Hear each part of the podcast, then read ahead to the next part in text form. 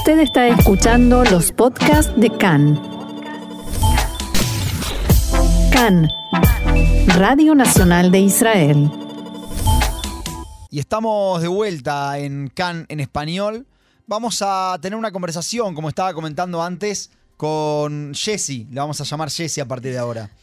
Jessie es eh, creadora de contenido, es directora de, mm, fue directora de medios de la Municipalidad de Jerusalén y el Ministerio de Relaciones Exteriores también. Eh, también fue fundadora de un grupo de mujeres del cual vamos a hablar un poquito acá. Y hoy está en el board de una organización que se llama Boys Atum, eh, que ayuda a mujeres eh, agunot, que ella ahora nos va a explicar. Hola Jessy, ¿cómo estás? Hola, ¿cómo estás, Yori? Gracias por venir. Sacate más al micrófono.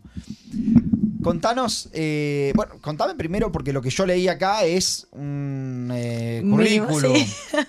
LinkedIn. Démosle un poquito más de palabras, contanos un poquito vos quién sos. este, Jessy, a todo esto lo voy a contar ahora. eh, hizo Ali hace como 10 años, pero, pero tiene 31 años y hizo todo esto. Este, Esto es una parte todavía. pero claro, ahora nos va a contar un poco. Contanos un poquito, ¿qué, qué- qué- o sea, contanos un poquito Sí. de vos. Bueno, eh, hice Ali hace 10 años de Argentina, vine a comprarme masa, fui voluntariada, eh, hice voluntariado, eh, estudié acá en ADC eh, y empecé a hacer como un canal de YouTube que empezó a tener muchas vistas, como que me reía de los israelíes, decía, ay, de miftah y todas cosas así muy graciosas.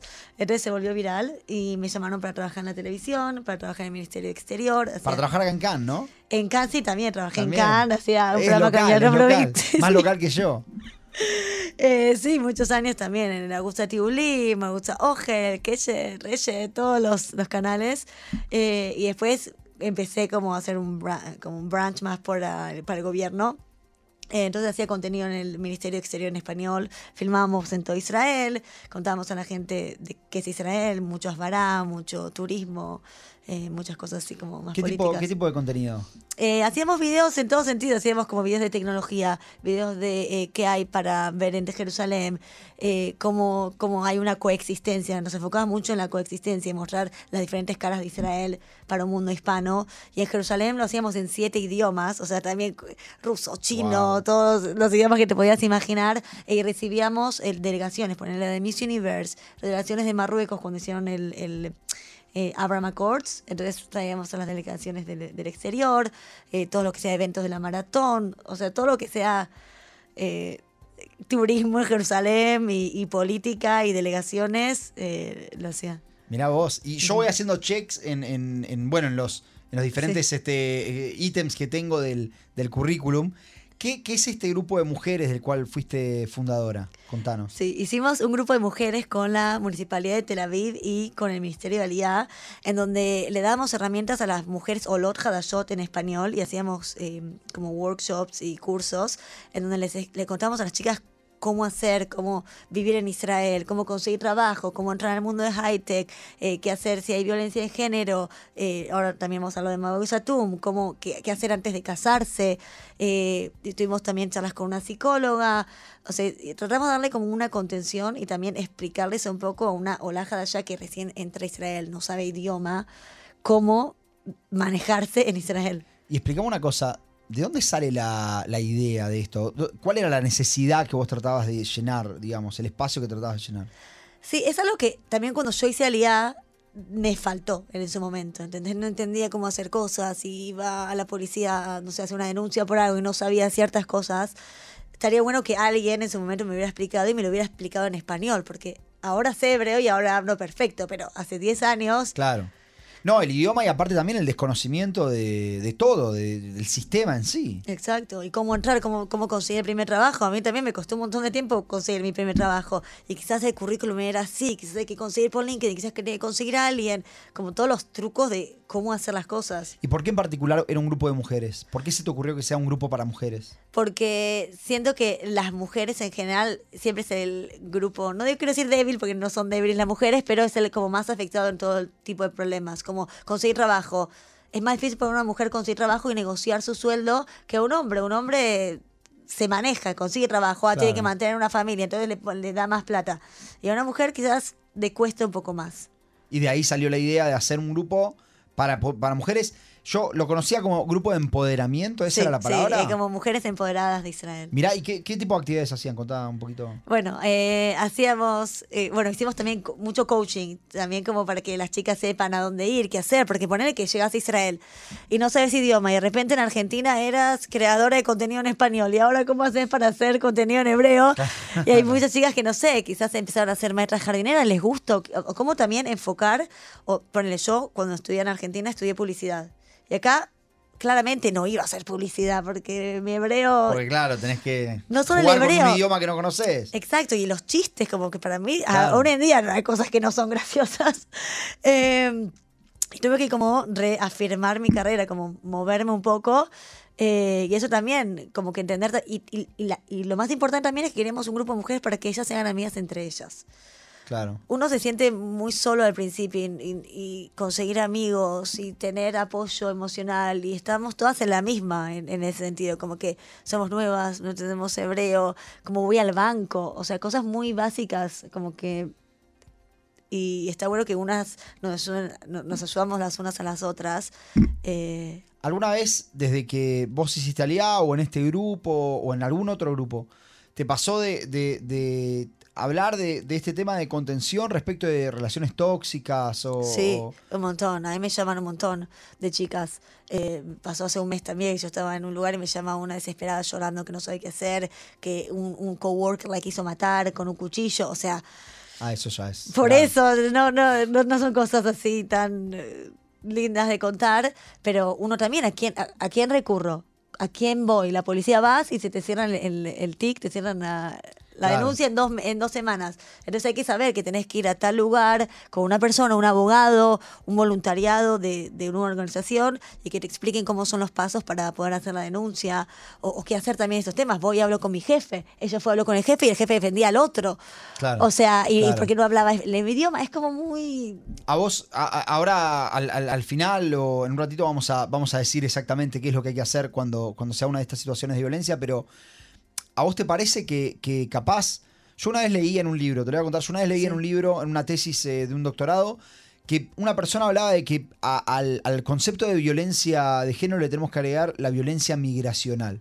Y decía que la violencia migracional se daba porque cuando la gente migra, bueno, evidentemente está lejos de sus padres, lejos de sus de todo lo que lo, le- todos sus cables a tierra y eso hacía más eh, propensa a una relación tóxica. ¿Te parece que esto esto vos lo ves en, en Israel en la Solot Hadashot? Sí, afecta un montón porque uno está solo. Y si tu pareja Claro. es la única persona con la que vos vivís y estás o, o- interactúas, él se transforma en el centro de tu universo. Y en el momento que eh, empieza a ser una relación tóxica, no podés salir porque ¿cómo salís de tu centro? ¿Cómo sacás a alguien que sin él, ¿qué haces? ¿Quién te va a traducir al hebreo si no es tu novio que es israelí y habla hebreo? O sea, ¿cómo, Claro. vas- ¿cómo vas a hacer las cosas sin él? Claro. Eh, eh, es muy es muy complicado todo este tema y aparte tiene la familia y la mamá es re buena pero él se porta mal y es como todo todo un tema que es muy difícil salir y darse cuenta también que es algo tóxico que te hace mal ¿Y eso, ¿Y eso lo trabajaban en el grupo? ¿O cómo, cómo, se traba, cómo se puede trabajar o solucionar eso? sí primero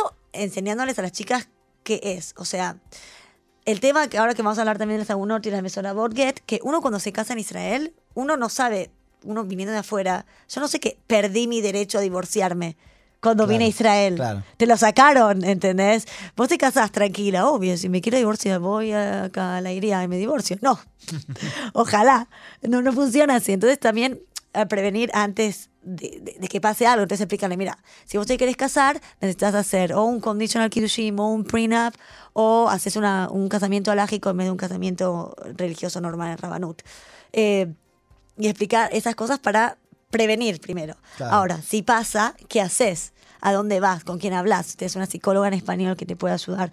O sea, hay una persona que, a, a la que vos podés recurrir, pero al estar solos, como vos dijiste, no saben, no saben el idioma, no saben a quién hablar, no saben de la no saben nada.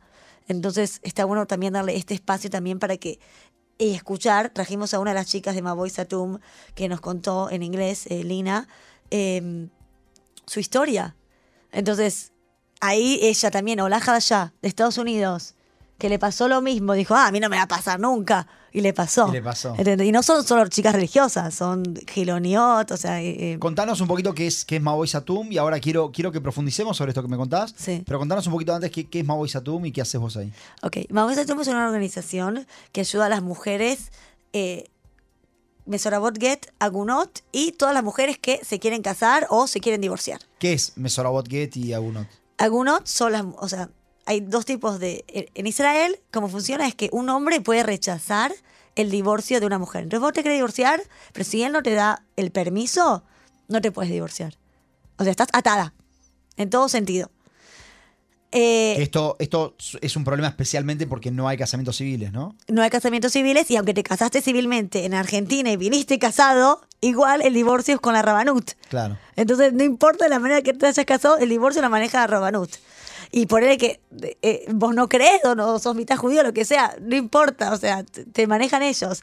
Y esto se usa como una herramienta económica, no solo porque no te quiere dar el divorcio, quizás no quiere pagarte, Claro. o no quiere eh, pasar la manutención de los chicos, o no quiere, entonces te amenazan, ah, bueno, entonces no te doy el divorcio. Y el abogado mismo del marido le dice, ah, no, pero vos podés negociar diciendo que no le vas a dar el divorcio. ¿Entendés? O sea, es todo un, un- un sistema ya establecido Claro. eh, y es muy difícil. Entonces, para las agunos son las mujeres que eh, no pueden divorciarse por algún motivo de que o el marido está incapacitado mentalmente o tuvo un accidente y está en estado vegetativo. Son las mujeres que están ahí atoradas porque el marido Como en un limbo. Exacto. Claro. como que el marido no es que no, les- no les da, sino que está in- in, eh, inadecuado para dártelo. Y el Mesorabot Get son los hombres que les- o se escaparon del país y no te dan el get, o no responden, o te dicen no te voy a dar el get. O son las que oficialmente no les otorgan el get. Ahora, una pregunta muy, muy inocente, ¿no? Cualquiera que esté escuchando podría decir, bueno, pero que, que- sin el get, ¿qué le importa? ¿Cu- ¿Cuál es la importancia de por qué, por qué necesitas el get? Porque si vos sos una mujer y estás casada y tenés hijos o salís con otra persona, estás saliendo con otra persona, es como un Claro, súper Es pecado. un problema enorme. Y si te casás con la persona que saliste cuando estabas casada, eh, eh, es, es también malo. O sea, te, te dicen como si fueras infiel. Y lo peor es el tema de los bastardos. No es que bastardo por afuera del casamiento, sino bastardo se usa como eh, mamzer, como si tuvieras hijos con otra persona mientras estás casado con otro. Claro. Entonces, si tú- Entonces, si no tenés el get eh, y tenés hijos con otra persona, con un nuevo matrimonio, tus hijos son mamzerim. Y el problema de ser mamzerim es que los mamzerim para siempre, o sea, los hijos de los hijos de los hijos de los hijos de los hijos de los mamzerim no se pueden casar con judíos. O sea que si tenés un hijo afuera de un matrimonio cuando estás casado con otro, tu hijo no es judío kasher para casarse. Mirá vos. Y los hijos tampoco, y los hijos y los hijos para siempre. Ah, va Bla- bajando generaciones. Blacklist, tipo lista negra para Mirá. siempre. ¿Y qué pueden hacer ustedes en esos casos? Donde, por ejemplo, Mesorabot Get. Entonces- Porque aún no te entiendo que, bueno, es una cuestión de naturaleza, no, no hay lo que hacer, ¿no? Pero ese es el problema, porque llegan a esa instancia del gobierno que permite que haya cierta, cierta como loophole que, ah, bueno, puede pasar. Entonces estás para siempre atorada si tu marido tuvo un accidente y quedó en estado vegetativo. Claro. Es, es como que estás Claro. atorada para toda la vida. Es, es- es un problema institucional que establecen leyes que no tienen ningún tipo de sentido.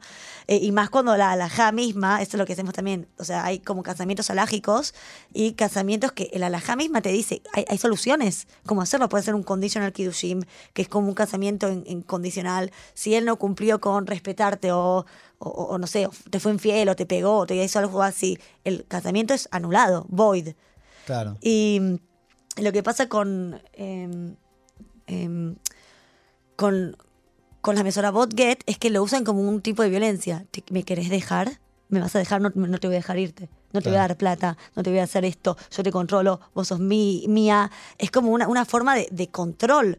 Entonces, eh, uno puede a- establecer presiones, ¿ok? El, el- el rabinato puede meter a alguien preso por esto, o te pueden hacer jerem, o te pueden pegar hasta que le des el get, pero al, al final del día el rabinato no hace nada. O sea, es muy difícil, hacen, pero tardás dos años porque dicen, ah, shalom bait, shalom bait, y, y- Claro. y- y no les dan. Y hay hombres ahí, están presos, ¿eh? Y les siguen sin dar el get. Entonces es como, ¿cómo puede ser que esas personas que estén presas porque no le quieren dar divorcio a alguien, igualmente la persona sigue atorada? Pero, ¿y ustedes qué, qué pueden hacer en esas situaciones? Porque, bueno, la persona no quiere dar, no lo quiere dar, ¿no? Bueno, entonces hay, eh, hay abogados, abogadas, Kylie también la, la de la fundadora, es una abogada, y tratan de todos eh, sistemas legales, o meterlos presos, o de- ca- cancelar la cuenta del banco, o todo tipo de cosas que se pueden usar para presionar a la persona o poner, poner fotos y hacer shaming a la persona para que lo haga. Pero al final del día son todos... eh, eh, condiciones y cosas que pueden pasar o no. O sea, esto de que una persona tenga que llamar a un abogado, meter a alguien preso porque no le quiere dar un divorcio, suena absurdo de, de los años, no sé, del 1500. Claro. Claro, no, es una locura. Y decime una cosa, vos que, que estás metida en el tema, que estás en un círculo, digamos, conocés, ¿cómo es la situación de violencia de género en Israel? ¿Cómo la, ¿Cómo la ves? ¿Cómo la sentís? Es una situación muy difícil porque mm, acá no hay tanta, tanto modauto, tanto se habla de la, de la violencia de género. Hay como mucho, mucho terrorismo y, a- y se habla, y estos son los temas principales, el terrorismo y el conflicto, pero las mujeres, ah, bueno, es un problema, pero no es lista de prioridades. Claro, recién, recién tuvimos un resumen de veintipico de minutos de noticias desde el jueves hasta acá. Eh, todos los días, diría, tenemos un resumen de unos 20 minutos y es muy interesante. De, de esos temas no se hablan, por ejemplo. este, y sin embargo, bueno, lo, lo podemos ver, creo que vos tenés los datos. Sí. Eh, la- la- la- el número de mujeres asesinadas de femicidios en Israel es muy parecido al número de gente asesinada en, en atentados. Exacto. Y es como que, ¿cuál es la prioridad? O sea, todo. Entendemos que hay un conflicto y esto también marca nuestras vidas, pero también un conflicto interno. Y es como. Y, y- y es más, y el gobierno mismo, ahora que también iban a pasar una ley de ISUC electrónica, que era para poner eh, como esposas electrónicas a las personas que ya fueron condenadas o que tienen algún tipo de denuncia, para que no se acerquen a las mujeres. Ah, no, esa no la pasan. ¿Entendés? 54 personas votaron en contra de poner una, una, una em, electronic bracelet a una persona. Sí, una sea, tobillera electrónica. O sea, ¿cómo puedes votar algo en contra? Ya está la ley, hace tres años que le quieren pasar y no la pasan. Es como todo, todo un, un sistema de que ya, eh, o sea, usan el judaísmo como excusa para controlar a las mujeres, pero el judaísmo no dice eso. Y es como, Se arma, claro, es es eh, se arma una situación muy complicada. Ahora, vos pensás que, yo digo, vos, vos sos de Argentina, eh, yo también soy de Argentina, y, y sé que en Brasil también, en Argentina, eh, son países donde la violencia de género es algo que está como muy, está, está en el tema del día a día. Eh, ¿Vos crees que acá falta esa, como ese entendimiento de que es un tema que pasa todos los días y que le puede pasar a cualquiera? Sí. Es que justamente ahora, cuando estalló todo del gobierno, salen todos los problemas internos. Claro. Entonces ahora todos empezaron a decir, lo- que vamos a hablar también ahora, hasta hoy, o sea, desde el 2003, eh, 2000, eh, 2023, hasta hoy, murieron ocho mujeres ase- asesinadas, ¿ok?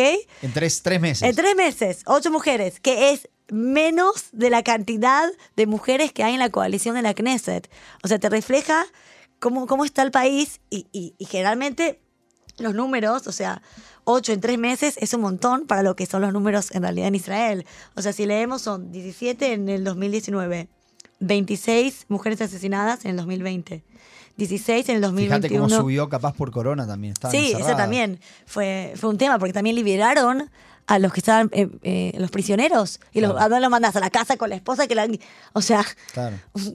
ridículo. Pero 24, en el- 24 mujeres asesinadas en el 2022, que fue casi el doble del 2021. Y 8, o sea, en 3 meses, o sea, de 12, ya en, en 3 ya van 8, que es un tercio. Claro, si hicieras que- una proyección a 12 meses, te da 8 por 4, ¿no? 8 por 4, 32. Sí. Es eh, una proyección bastante Sí, alta. Y sigue subiendo. Y no solo ese, y eso son solo las mujeres asesinadas. Pensá cuánto hotline, de cuántas llamadas de denuncias. Porque claramente también hay, hay, hay otro tipo de violencia, no, no solo son asesinatos. O sea, hay violencia económica, hay violencia física, hay violencia, todo tipo de violencia. Eh, y, y- y entender que también estas mujeres asesinadas, un tercio, son mujeres que ya hicieron denuncias. Un tercio de todos estos números que dijimos son personas que ya sabían, la policía ya sabía que había un problema. Y que no pasó nada. No pasó nada. O sea, también tenemos de números de los casos. Eh, 78% de los casos de, de domen- eh, violencia doméstica eh, son desechados o terminan como un guilty plea. Como que Claro. ahí terminan. Y eh, los, o sea, los casos se cierran. Ponerle que eh, de todo. Bueno, también podemos hablar de, la- de las personas, pero eh, de todas las personas que estaban en, en, en shelters, ponerle 723 mujeres estaban en shelters. eh, de todas esas mujeres, eh, un porcentaje. O sea, todos ellos en realidad salen de su casa. O sea, las echaron. Ellas sufren la Claro, violencia. de- y, y ellas son las que Y tienen que ir esas son las que tienen que salir del shelter. Y esas son las que la policía los ayudó. Y esas fueron las, las que pasaron, ¿entendés? Solo las que fueron rescatadas.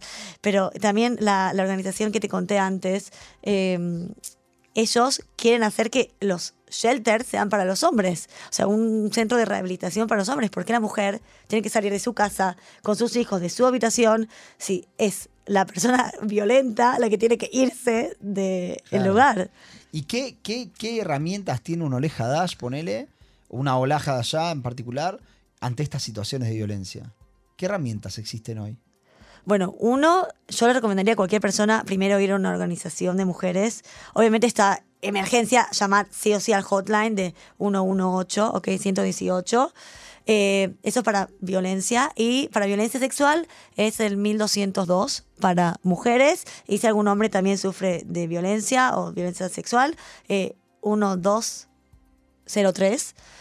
Eh, y no ir solas a hacer la denuncia. Lo que pasa es que vos vas solo, so- solo, sola, a hacer la denuncia y te cierran el caso. A mí también yo una vez fui a denunciar un ataque en la calle de una persona y me cerraron el tic y tenía fotos de la persona, sabía quién era, o sea, no, no sabía el nombre, pero alguna manera había. Claro, había maneras de ubicarlo, de, de identificarlo. Exacto. Y, y es- que ir o con un abogado o con alguien de una organización que vayan con vos a hacer la denuncia, también ratificarla. Es como muchos pasos también. Pero eh, no, como no perder la fe, ¿entendés? Ir, ser fuerte y eh, tener también como este equipo de contención en una, en una ONG, te pueden ayudar, hay psicólogos, hay gente que, te- que o sea, médicos, hay, hay. Hay que solo tratar uno mismo de darse cuenta, que ese, ese es el primer paso para mí, lo, lo más difícil para una mujer es poder darse cuenta que ella está siendo violentada y poder salir y decirlo, aunque sea una amiga, que empiece a contárselo a una amiga, y después la amiga la, la va a ir ayudando, pero el primer paso es entenderlo. Y para eso era importante que, que existan estos grupos, por ejemplo, de, de mujeres, ¿no? O sea, que, decime vos, pero entiendo que cuando cuanto más eh, círculo social tenés, menos la chance de que, de que estés en una situación violenta o, o tóxica. Es que para mí pasa en, en- en todo tipo de círculos, en cualquier tipo de estatus social. Justamente la violencia no es algo, "Ay, bueno, tengo 10, a- tengo un montón de amigos, entonces ellos me No me va a protegen. pasar, claro. No sabe lo que te- nunca, uno nunca sabe lo que pasa a puertas cerradas en la casa de otra persona. Sí, eso es verdad. Y, y quizás en- escuchar a otras personas que cuentan, ah, a mí también me pasó. Es lo que pasó con el Michu. Yo te cuento, ay, a mí me pasó esto. Entonces, ah, a mí también me pasó, ah, bueno. Claro, te, te- te- te empodera, ¿no? Que es una palabra que la terminamos aprendiendo hace muy poco, empoderamiento, Sí. que sería esto, me parece. Sería como entender que eso que le pasó a otro eh, me, me pasó a mí y eso no significa que yo soy culpable de esto. De hecho, soy una víctima de esto. Y no juzgar, como que no, no, no sentirse juzgada o saber qué hacer, porque también el qué hago, bueno, voy y le digo y qué se va de mi... El entender cuáles son los pasos y cómo hacer para realmente uno eh, asumir lo que está pasando y hacer algo al respecto para cambiar la situación. Jessy, tenemos que terminar por un tema de tiempos, pero, pero Sí. eh, me gustaría que cierres vos con, con- con un mensaje, con, con algo que, que quieras decir este, sobre este tema. Es Sobre este tema no querés que lea el otro. Ah, lo, lo otro lo vamos a leer después de la pausa Ah, musical. Dale, perfecto. Eh, quiero decirles a todas las mujeres que no están solas, que hay mujeres que escuchan, hay organizaciones que se ocupan, hay, hay psicólogos, hay gente, no importa si no sabes el idioma, siempre alguien va a venir y ayudarte. Obviamente, si quieren también pueden contactar a mí en Instagram, es arroba jessicoen, jessie.coen. Eh, y anímense, hablen. Eh, va, va a estar todo bien. Ah, Te vamos a apoyar. Importante mensaje de, Jessy acá. Gracias por venir, Jessy, en serio. Ahora vamos a pasar una pequeña pausita musical. Vamos a escuchar eh, a Dagna Hash. Y después Jessy nos trajo una sorpresa. Vamos primero con Dagna Hash y después seguimos. Dale.